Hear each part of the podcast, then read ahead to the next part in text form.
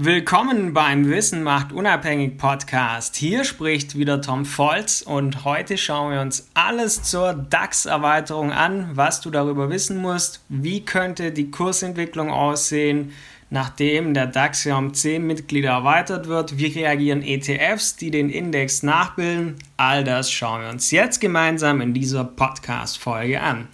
Generell, was passiert denn gerade beim DAX? Er wird von 30 auf 40 Mitglieder erhöht. Folglich reduziert sich beim NDAX es entsprechend von 60 auf 50 Mitglieder und diese Änderungen werden eben jetzt am 20. September wirksam und zudem wird die Zusammensetzung des DAX-Index zukünftig häufiger überprüft als bisher.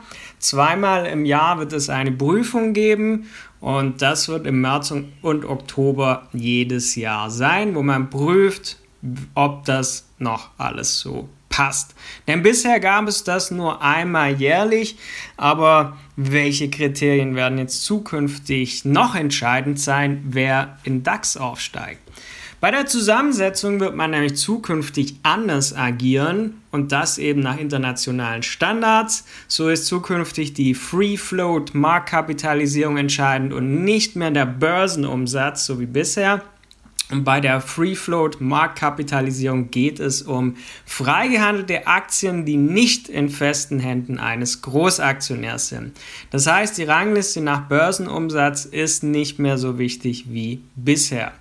All das sind natürlich Nachwirkungen der Wirecard-Affäre und deshalb gibt es inzwischen auch weitere Kriterien, die für die Aufnahme in den DAX erfüllt sein müssen.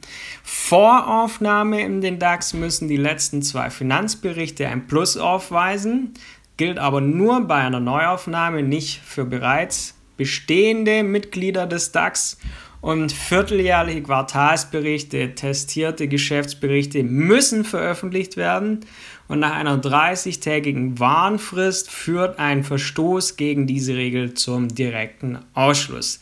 Wirecard wäre hierdurch zum Beispiel bereits vor ihrer Pleite aus dem DAX eben ausgeschlossen worden.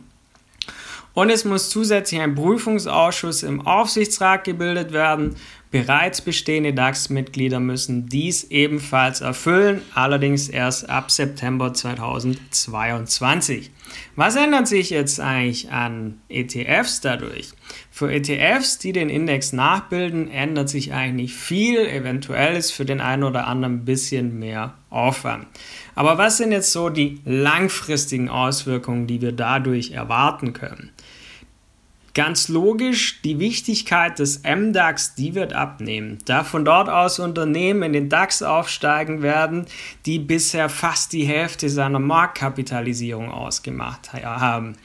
Der DAX hingegen könnte dynamischer werden, da innovative Unternehmen aufsteigen und damit im DAX nicht mehr nur die klassischen Branchen vertreten sind, so wie bisher.